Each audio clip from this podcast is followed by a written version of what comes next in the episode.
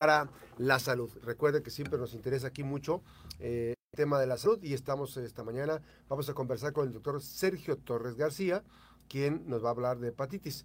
El doctor Sergio es gastroenterólogo, es egresado médico general de la Universidad de Guadalajara, especialista en gastroenterología por el Centro Médico Nacional de Occidente, atiende en la clínica Córdoba, aquí cuantos pasos más de la zona centro, Zaragoza 377, teléfono de contacto 312 38 4381. Doctor, muy buenos días.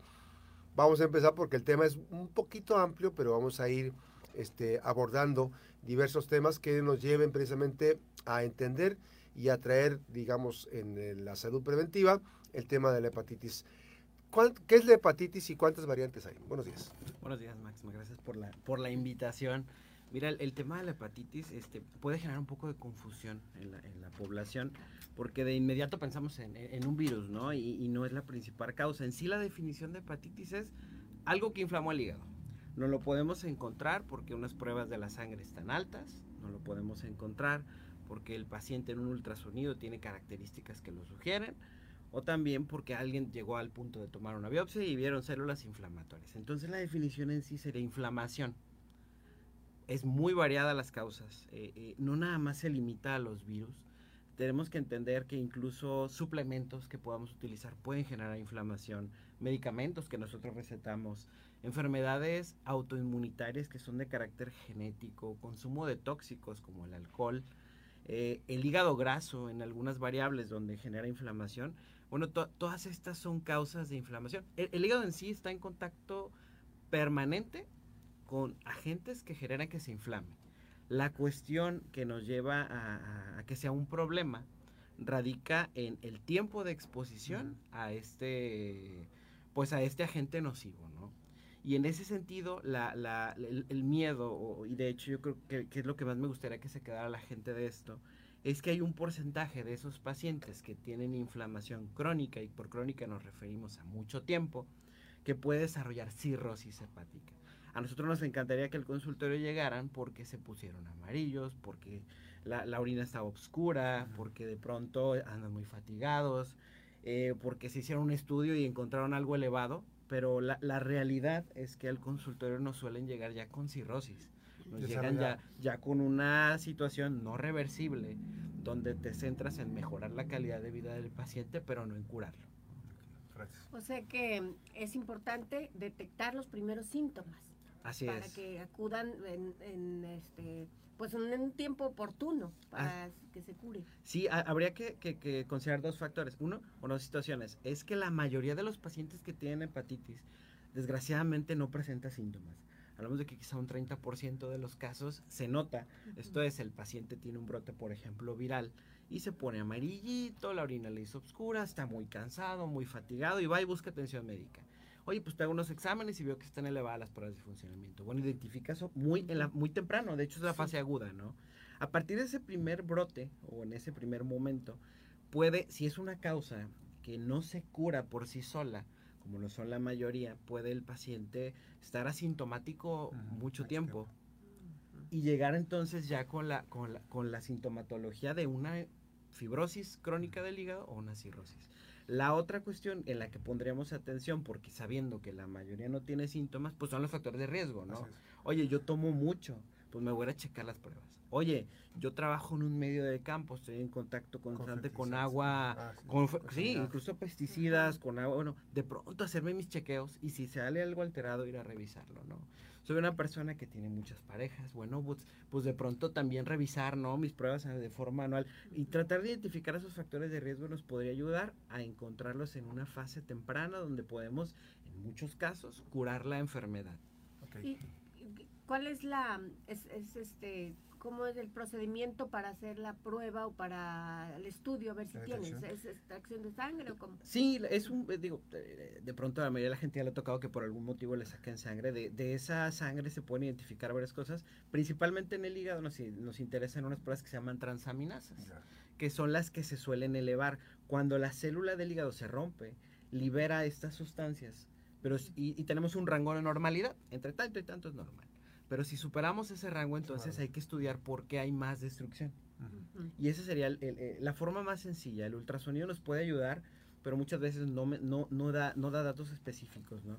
tendríamos que hacer pruebas de sangre, sería la, ah, forma en la que llegaríamos. Ahora, doctor, es importante también destacar como parte del proceso que, que está en este eh, seguimiento puntual, eh, conocer el tipo de, mm, los tipos de, hepatitis que se presentan y que, mm, digamos, eh, para, para, distinguir unos de otros, ¿cuáles, ¿cuáles son las diferentes variantes de hepatitis? A, grandes rasgos, Max, el, tenemos la exclusión de causa infecciosa, donde principalmente identificamos, son varias, pero las más comunes serían la hepatitis A, esa le da normalmente a los niños, dicen, el niño se puso amarillo unos días, le dio hepatitis. Bueno, esa, y quiero hacer mención de esta porque es la más común, hasta el 90% del mexicano la tiene o la tuvo, la va a tener, y se autolimita. La, es raro, raro, raro que nos dé un mayor problema, y se cura. Entonces el paciente ya no tiene un problema a largo plazo. ¿Y el origen cómo es? Esa, esa de transmisión en México es muy común porque, bueno, viene principalmente en el agua contaminada, ¿no? Entonces, pues ahora sí que viene en la mano o viene en el agua que consumimos. Yo recuerdo que luego dicen que los bebés se ponen amarillos y que hay que ponerlos al sol. ¿Eso no tiene nada que ver con esto? No, es un proceso diferente. Cuando el bebé nace, hay una eh, enzima del hígado que se encarga de transformar las bilirrubinas para que se puedan excretar del cuerpo, que es lo que pone amarillo a la gente y está muy inmadura. Entonces, una vía alternativa para metabolizar esa bilirrubina es la exposición al sol.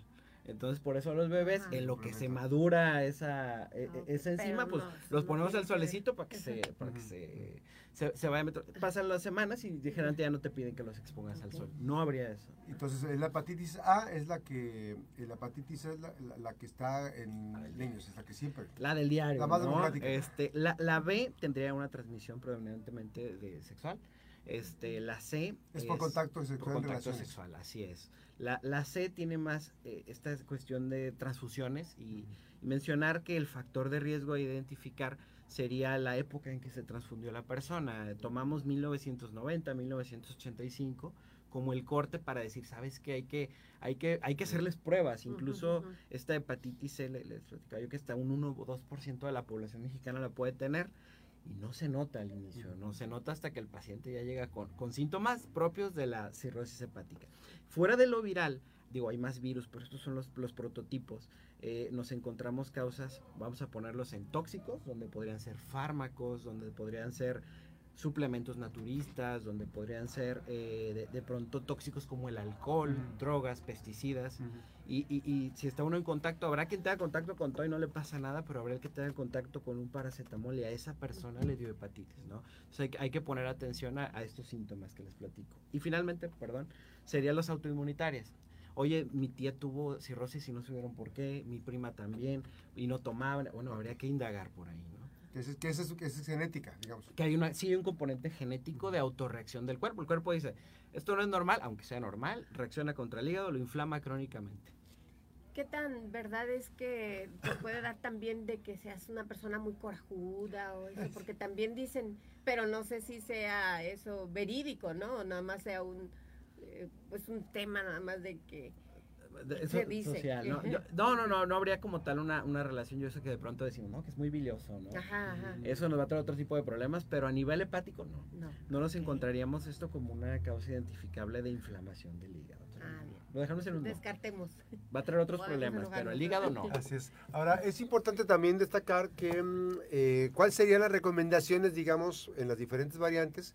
Eh, para un buen manejo, el, este, la limpieza, la higiene y todo eso? Sí, yo, yo, creo que, que, el COVID nos dejó algo en el tema de, de, cuidado positivo y que de pronto estamos olvidando, ¿no? E, es esa cuestión de lavarse las manos, esa cuestión de ponerse de pronto alcohol gel, cuando eh, incluso lo del cubrebocas, aunque debo mencionar que la hepatitis no se transmite por esta vía, pues son medidas para disminuir el contacto o el riesgo de la transmisión, sobre todo el tema viral, ¿no? Ese sería en el primer contacto, entonces el agua y jabón, lavarse las manos, estar en contacto con, de pronto haciendo su lavada de las manos con, con alcohol gel. Las otras recomendaciones es que no se automediquen.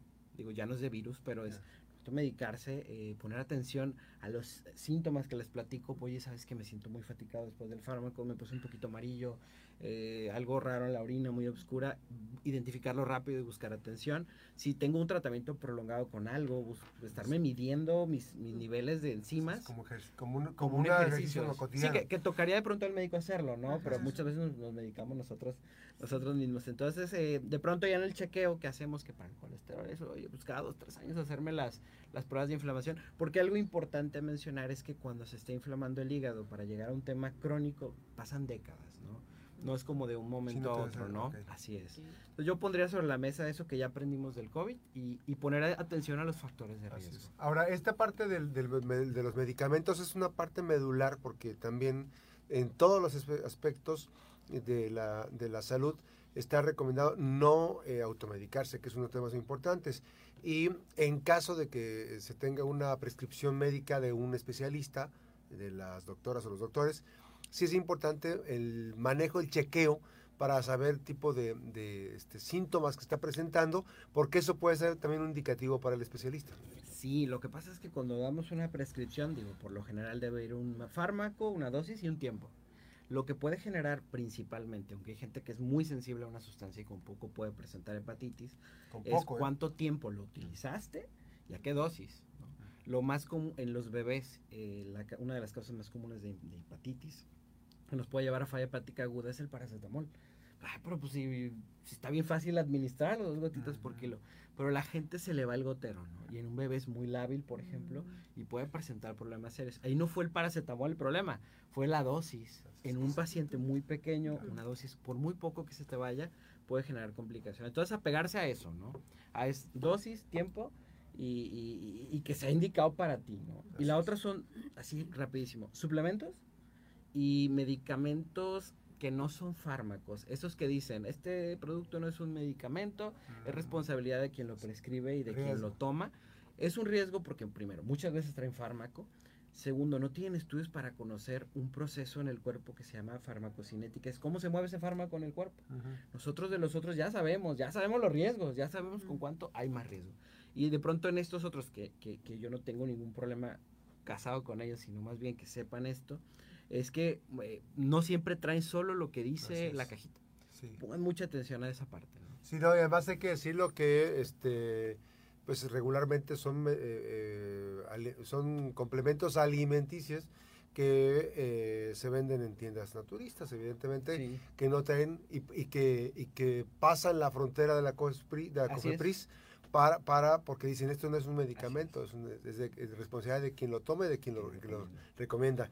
Y sí es importante la parte esta de, insistir, aún cuando ya un médico especialista, una doctora o un doctor prescriben eh, cierto medicamento, no quiere decir que la próxima vez que me siento tengo que tomar exactamente. El manejo es muy importante y la responsabilidad porque finalmente hay medicamentos que causan resistencia en ciertas personas. Lo que sí también es que se eleva más el riesgo, ¿no? Al tener esta ingesta de, sustancias no supervisadas por un especialista. Así es. El, el, tema también es que uno va cambiando, ¿no? Es dinámico el cuerpo. A lo mejor hace 10 años no tenías diabetes, hace 10 años no tomabas los fármacos de la presión, no te veía el psiquiatra. Y, y, y de pronto esto va cambiando tu contexto cambia y la elección del fármaco por parte del médico también debe ser basada en lo que tus enfermedades tu edad y aparte los fármacos que tomas por otras causas. Muy bien, pues ahí está la, invitación este, a tener conciencia sobre estos, estos padecimientos, que es la hepatitis, las diferentes variantes, y gracias al doctor Sergio Torres García, él es gastroenterólogo, médico general de la, por la Universidad de, Guadalajara, especialista en gastroenterología por el Centro Médico de Occidente, está actualmente en su, en su consultorio de Clínica Córdoba, Zaragoza 377, en la zona centro de Colima 3230 843 81. Doctor, siempre es un gusto tenerlo por aquí. Gracias. Gracias. Gracias. Gracias. Vamos a ir a una breve, pausa. Recuerde que las buenas noticias también son noticias. Y hablando de salud, por supuesto, son siempre buenas noticias. La pausa, regresamos.